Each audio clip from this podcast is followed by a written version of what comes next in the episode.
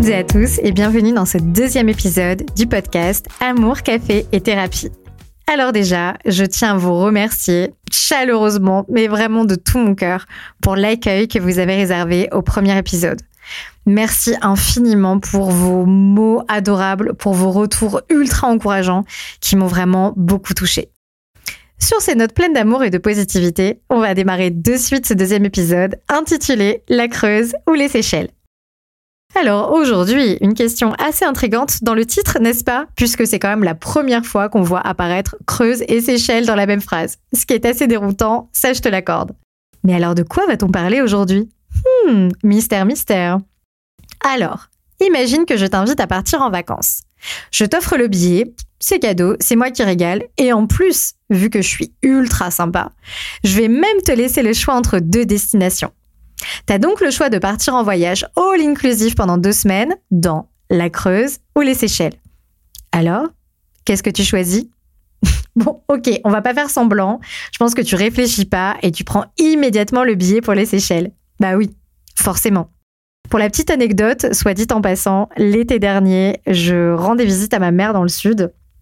Je partais de Paris et, euh, et on est resté immobilisé pendant deux heures en gare de la Creuse en pleine période de canicule avec beaucoup trop d'enfants dans ce wagon. J'en garde pas un très bon souvenir. Donc, euh... donc forcément, moi personnellement, je prends les Seychelles. Vous faites ce que vous voulez, mais moi je pars aux Seychelles. Donc de toute façon, je pense qu'à l'unanimité, euh, on va toutes s'envoler ensemble pour la même destination. Oh, je nous imagine bien, les pieds dans le sable, un petit cocktail à la main, allongé sur un transat en train de lézarder au soleil. Oh, qu'est-ce qu'on serait bien Sauf que, si on parle de plage de sable blanc et d'eau turquoise, le choix paraît vachement évident. Ouais. Mais dans le domaine des relations amoureuses, nous sommes nombreuses à se nommer la plage et les cocktails et à prendre le premier billet Wigo, deuxième classe, direction la Creuse. Hein Mais elle a craqué, Laura. Je vais aller aux Seychelles, moi. Alors, tu l'auras compris, aujourd'hui quand je te parle de Creuse et de Seychelles, je ne fais pas vraiment référence au lieu de vacances, hein, mais bel et bien aux relations amoureuses. Et tu commences à me connaître maintenant, tu sais que j'adore les métaphores. Et là, je sais que mes clientes sont en train de sourire derrière leur téléphone ou leur ordinateur parce qu'elles savent que je leur cuisine des métaphores à chaque consultation. En fait, j'adore les images. Personnellement, je trouve ça beaucoup plus ludique et vachement plus facile à retenir. Bref, donc, entre une relation insatisfaisante, mais prévisible et familière, et une relation incertaine, pleine de promesses, mais aussi pleine de challenges et d'incertitudes, on choisit généralement, bien trop souvent, la première option. Mais alors déjà, et si on faisait un peu plus ample connaissance avec nos deux personnages? Voyons un peu ce qui se cache là-dessous. Alors, la Creuse, c'est qui? Alors la Creuse, qu'on visualise bien ensemble, c'est une destination pas mal, mais pas ouf non plus quand il s'agit de poser ses trois semaines de vacances au mois d'août. Bon, c'est quand même pas Guantanamo non plus. Hein.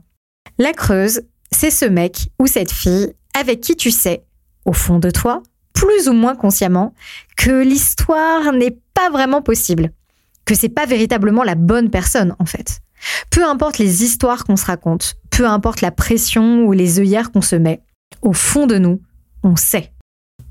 Alors je veux juste que tu fermes les yeux un tout petit instant, euh, sauf si tu conduis, bien sûr, là tu ne fermes absolument pas les yeux, et que tu visualises les grands plongeoires de la piscine municipale. Ok, tu l'as? Bon, eh bien la Creuse, c'est le plongeoir numéro un c'est le moins haut. Ce qui signifie donc que la chute, bah, elle n'est pas très haute. Si tu fais un plat, t'as un peu mal, mais au fond, tu t'en remets rapidement. Parce que la chute était prévisible.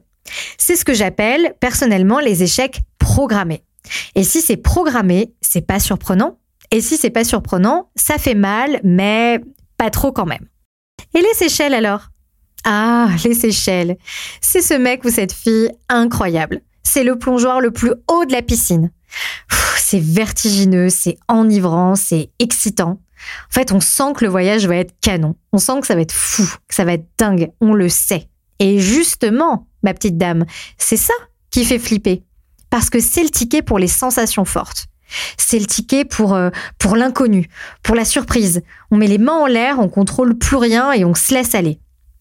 Et ça, pour bon nombre d'entre nous, même si la promesse est séduisante, bah, c'est quand même un petit peu compliqué. Je dirais même plus, c'est carrément flippant, terrorisant, euh, effrayant. Euh, en fait, tous les mots qui se terminent par en et qui signifient que là, de suite, tu es paralysée, morte de trouille et que tu as juste envie de fuir. On s'en rend pas toujours compte, mais bien souvent, dans, dans nos relations amoureuses, dans les choix que nous avons à faire, on s'oriente bien souvent vers la relation amoureuse insatisfaisante. En fait, nous restons dans une relation qui ne nous convient pas pendant des mois, voire des années, et voire même pour certains pendant toute une vie. On a véritablement peur d'en sortir. Et quand les copines nous disent à quel point la vie pourrait être merveilleuse, incroyable avec un autre, on a vraiment du mal à y croire. Et pourtant, on leur fait confiance, hein. Mais on a quand même du mal à y croire. Et parfois même, rien que d'y penser, rien que de penser à cette perspective de rencontrer quelqu'un d'autre, ça provoque même l'effet inverse. On a encore plus envie de retourner nous lever dans les bras de l'autre, l'autre qui pourtant est la source de nos frustrations et de nos insatisfactions. En fait, nous réduisons à néant les perspectives heureuses. Et nous finissons par y aligner une sorte de, pseudo-logique, ces fameuses histoires qu'on se raconte à nous-mêmes, tu sais Ça peut être par exemple. de toute façon, les mecs, c'est tous des cons. Hein. Quand je regarde les mecs de mes copines, bah tu sais quoi, je me dis que finalement, bah, je suis pas la plus à plaindre.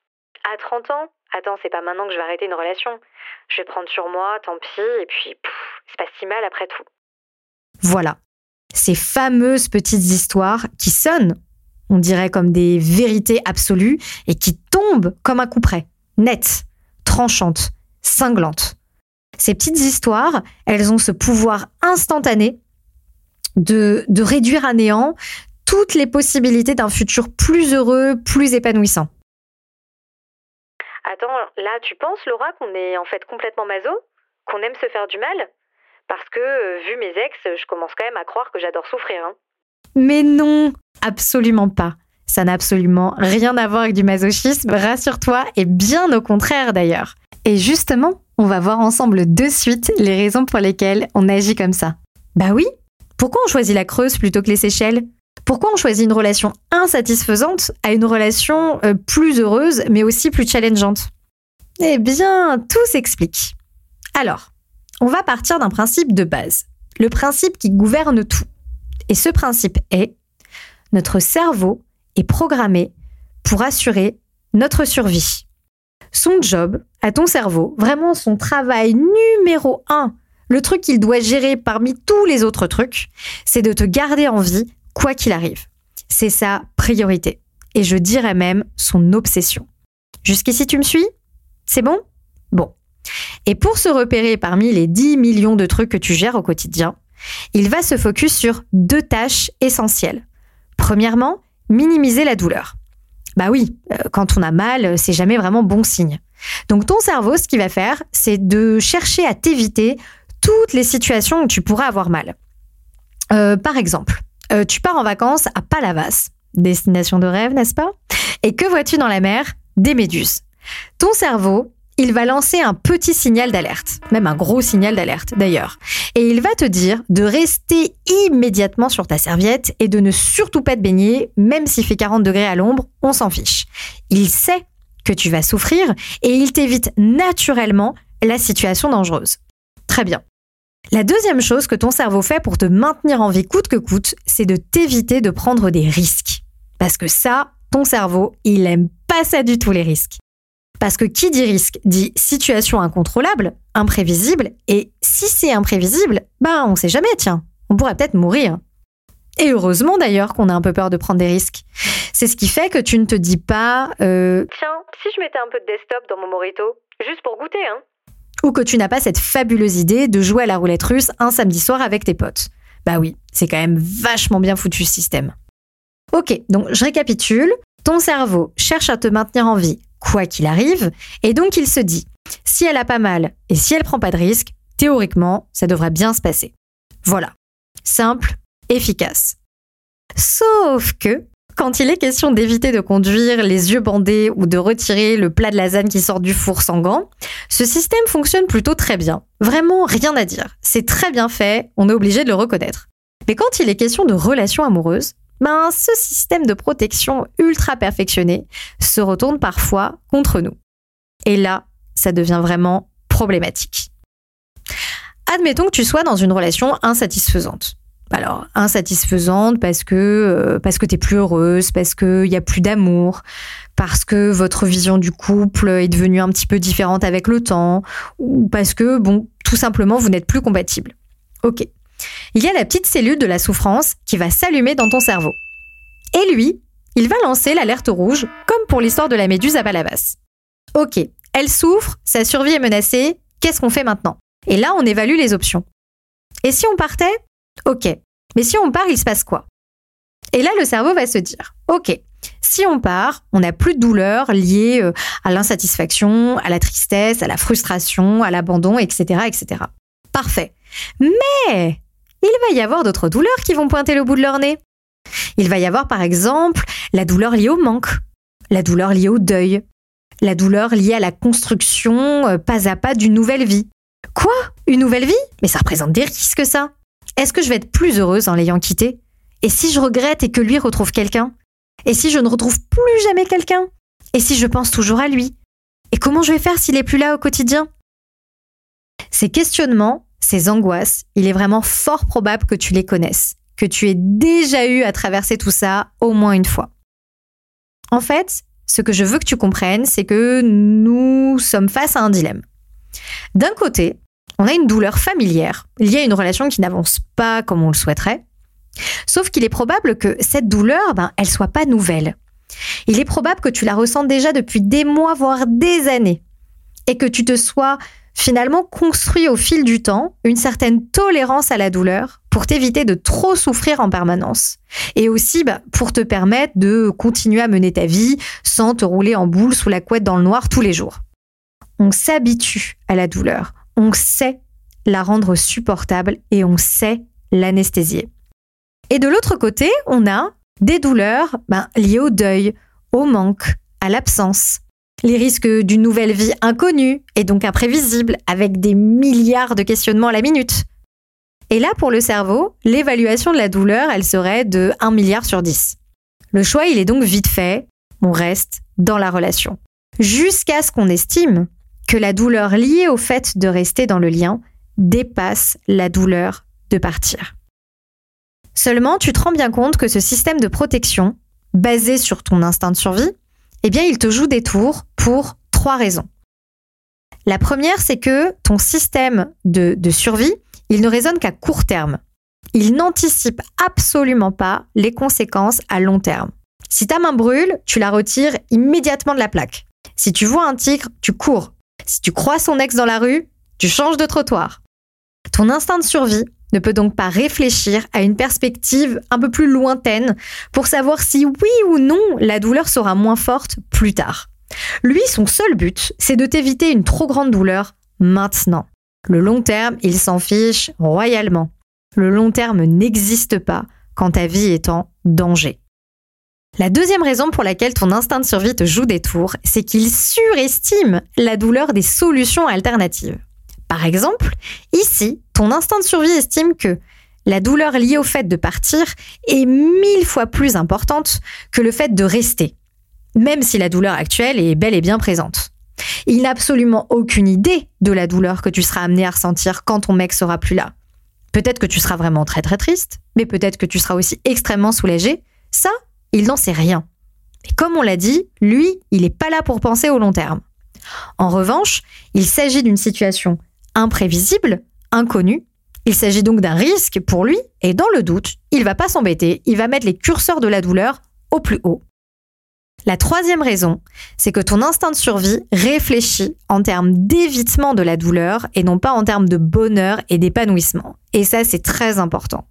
Parce que tenter d'éviter la douleur la plus grande n'est absolument pas synonyme de bonheur, malheureusement. Ce sont des choses complètement différentes. Donc, si on récapitule, pourquoi je choisis la Creuse plutôt que les Seychelles? Pourquoi je reste ou je choisis des relations insatisfaisantes plutôt que l'opportunité de vivre une belle histoire euh, très challengeante? Eh bien, parce que mon instinct de survie a une obsession, c'est de m'éviter d'avoir mal et c'est de m'éviter de prendre des risques. Son job n'est pas de me rendre heureuse, c'est de me garder en vie quoi qu'il arrive. Donc, entre une douleur avérée à 7 que tu gères au quotidien et qui est donc familière et une douleur estimée à 15 avec une grande prise de risque, son choix, il est très vite fait. Et c'est la raison pour laquelle tu peux rester très, très, très longtemps dans une histoire insatisfaisante. Et puis, à côté de cet évitement de la douleur, il y a aussi le confort de la familiarité. Hmm, et c'est quelque chose dont on ne parle jamais, mais qui est pourtant extrêmement important. Je vais te prendre un exemple. Tu sais, moi, ce que j'adore faire quand je suis chez moi, mon petit plaisir, eh bien, c'est d'allumer la télé et de mettre la série Friends en fond. C'est vraiment ma série doudou. Je ne sais pas si vous avez une série doudou, mais alors pour moi, c'est vraiment celle-ci. Je la mets tout le temps. Pendant que je fais mes ongles, pendant que je fais le ménage, pendant que je pends mon linge, pendant que je fais à manger. Pourquoi j'adore faire ça? Parce que ça ne me demande aucun effort. Pas besoin de me concentrer, de suivre une intrigue. Je connais les épisodes par cœur. Je connais les répliques par cœur et je suis attachée à tous les personnages. C'est hyper réconfortant en fait parce que tout est prévisible. J'ai pas du tout à m'investir dans cette série. Alors certes, c'est pas très excitant. Je peux pas vivre l'excitation, euh, je sais pas, euh, d'attendre ou de découvrir euh, les épisodes de Stranger Things par exemple. Le premier qui se moque de mon accent, attention. Hein. Et, et, de, et de me dire oh là là, est-ce que la prochaine saison sera aussi bien que les autres? Est-ce que je vais être déçue? Est-ce que tous les personnages seront bien présents? Est-ce que l'intrigue sera toujours aussi cool? C'est vrai, hein Friends, c'est quand même vachement moins palpitant, on va pas se mentir. Mais en fait, c'est pas l'excitation que je recherche moi à ce moment-là. C'est la sécurité. Je connais et ça me fait du bien. Eh bien, en fait, nous pouvons avoir exactement la même logique et le même comportement dans nos relations amoureuses. On sous-estime énormément le confort de rester dans une relation impasse, dans une relation qui est programmée pour échouer. Alors, je vous entends déjà me dire Mais qu'est-ce que tu racontes? Il n'y a absolument rien de confortable à vivre une histoire qui fait souffrir. Hein. Oui et non. Le confort, il n'est pas dans l'absence de souffrance. En effet, on souffre, ça, c'est pas un débat, on le remet pas en question.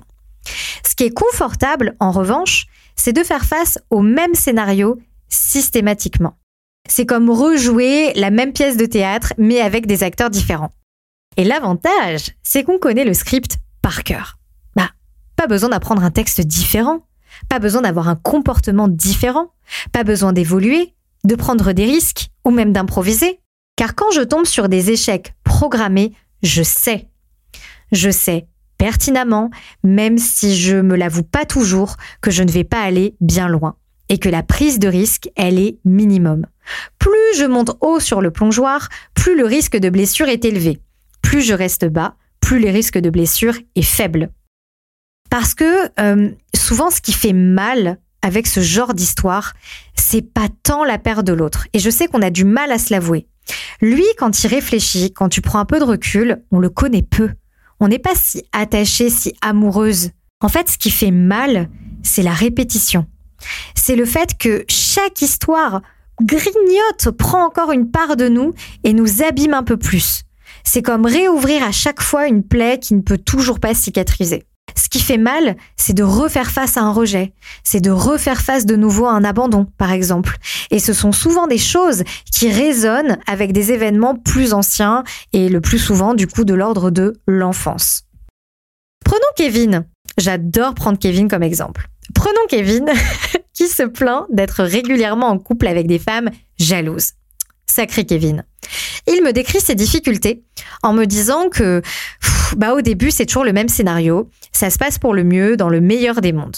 Mais qu'ensuite, assez rapidement, hein, les femmes vont se montrer possessives, dépendantes, extrêmement jalouses, au point d'enchaîner les disputes concernant euh, le téléphone, les réseaux, les sorties avec les amis, etc.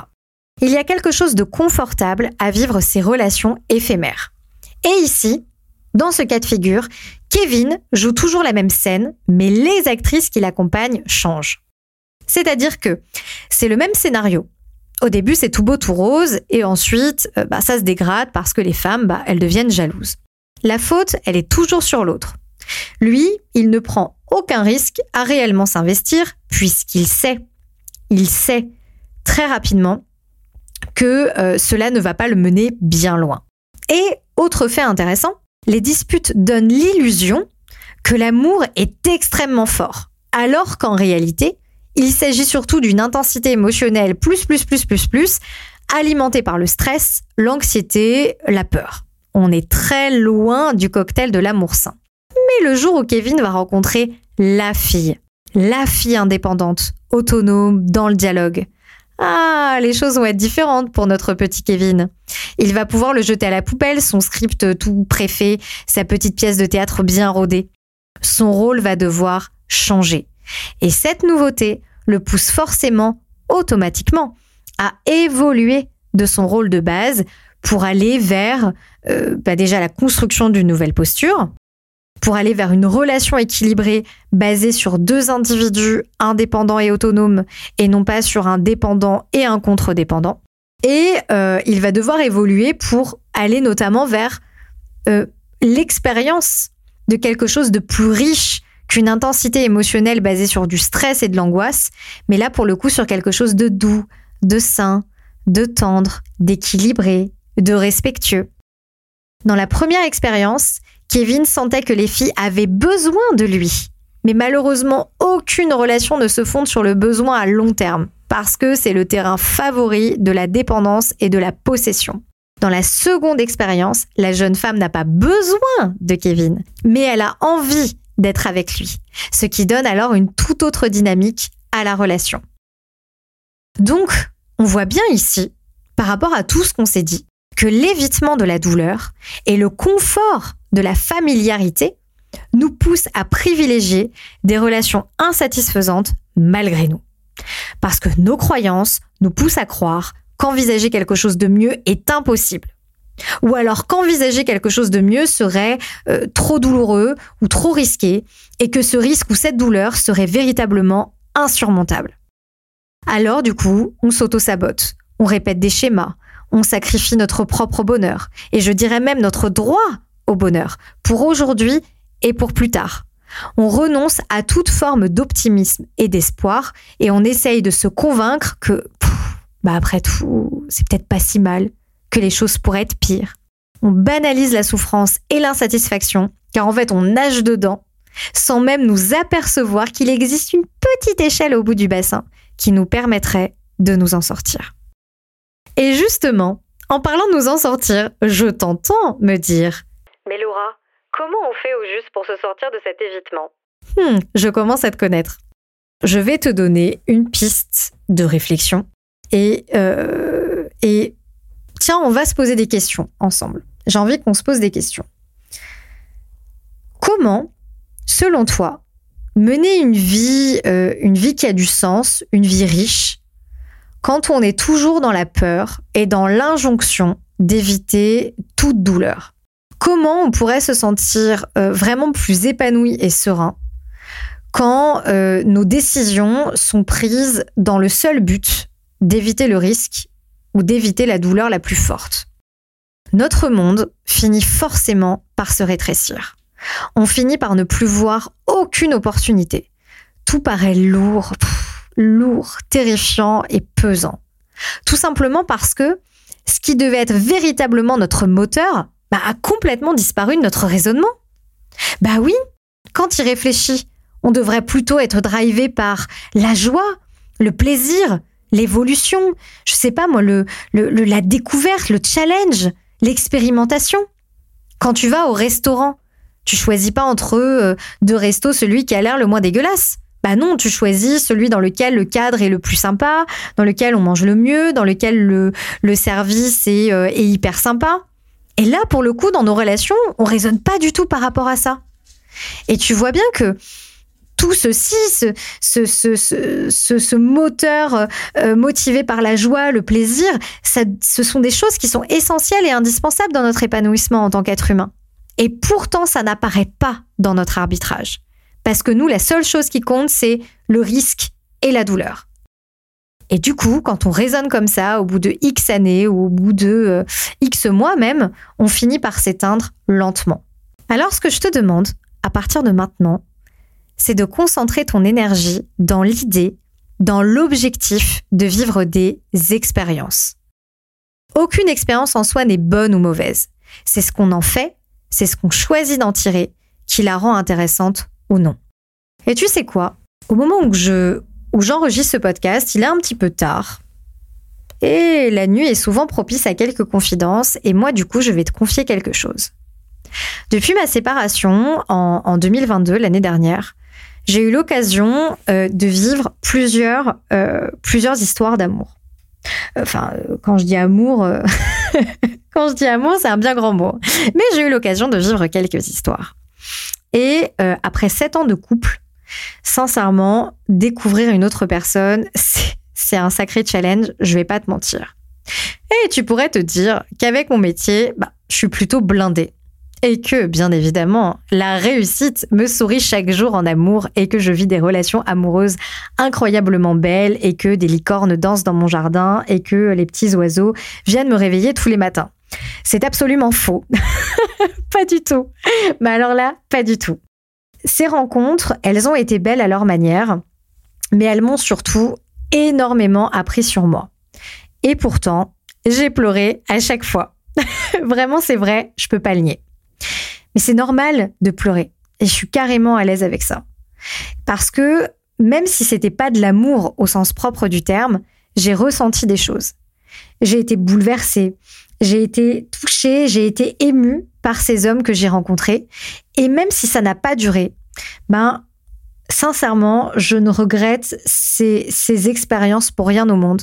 Et je les remercie même de m'avoir fait grandir et de m'avoir permis d'apprendre tout un tas de choses sur moi, sur l'amour, sur ma conception du couple, sur mes besoins, sur mes limites. En fait, tu vois, malgré la douleur, malgré la déception, vraiment, hein, si c'était à refaire, je recommencerais mille fois sans hésiter et probablement sans rien changer. Pourquoi je te parle de ça? Parce que j'aimerais euh, te, communiquer l'idée que la confiance en soi, contrairement à ce qu'on pense, c'est pas un sentiment qui nous tombe dessus un matin au réveil.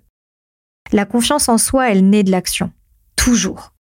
Personne n'a jamais eu confiance en soi en restant recroquevillé au fin fond de son canapé, en vivant en marge des autres, en s'isolant le plus possible et en refusant de sortir de chez soi. La confiance en soi, elle vient en expérimentant, en osant, en se dépassant, en prenant des risques, en osant mettre les deux pieds dans l'inconnu. La confiance en soi, elle nous permet d'aborder la notion de la douleur sous un autre angle.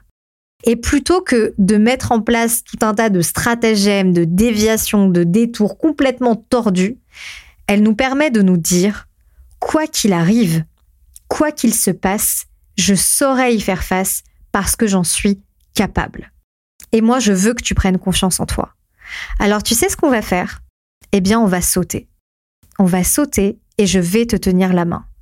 On va s'autoriser à vivre et à ressentir toutes ces choses qui méritent d'être vécues parce qu'on est en vie. Et pour se protéger, on va juste installer des gros matelas de sécurité sur lesquels on viendra s'allonger comme des grosses loutres en cas de chute. Les matelas, ce sont les amis, ce sont les membres de la famille qui sont là pour toi, ce sont les professionnels qui t'accompagnent, et tu peux te reposer sur nous. Et promis, on en rigolera. Et promis, on s'en relèvera. Et promis, quoi qu'il arrive, tout se passera bien. Alors, on part aux Seychelles? Et juste avant de conclure ce sujet, je veux juste partager une toute petite phrase de Platon. Euh, je suis tombée dessus par hasard euh, sur Instagram aujourd'hui. Et je trouve que cette phrase résume à merveille tout ce qu'on vient de dire ensemble pendant ce podcast. La phrase est la suivante. On peut facilement pardonner à l'enfant qui a peur de l'obscurité. Mais la vraie tragédie de la vie, c'est lorsque les hommes ont peur de la lumière. Bon, et eh bien alors j'espère que ce deuxième épisode t'a plu. Euh, je me suis euh, vraiment éclatée lui aussi à, l'écrire et à l'enregistrer. Je trouve que c'est un thème qui est fascinant et très sincèrement, je pense que ce podcast aurait pu durer deux heures et demie si je ne l'avais pas un petit peu cadré.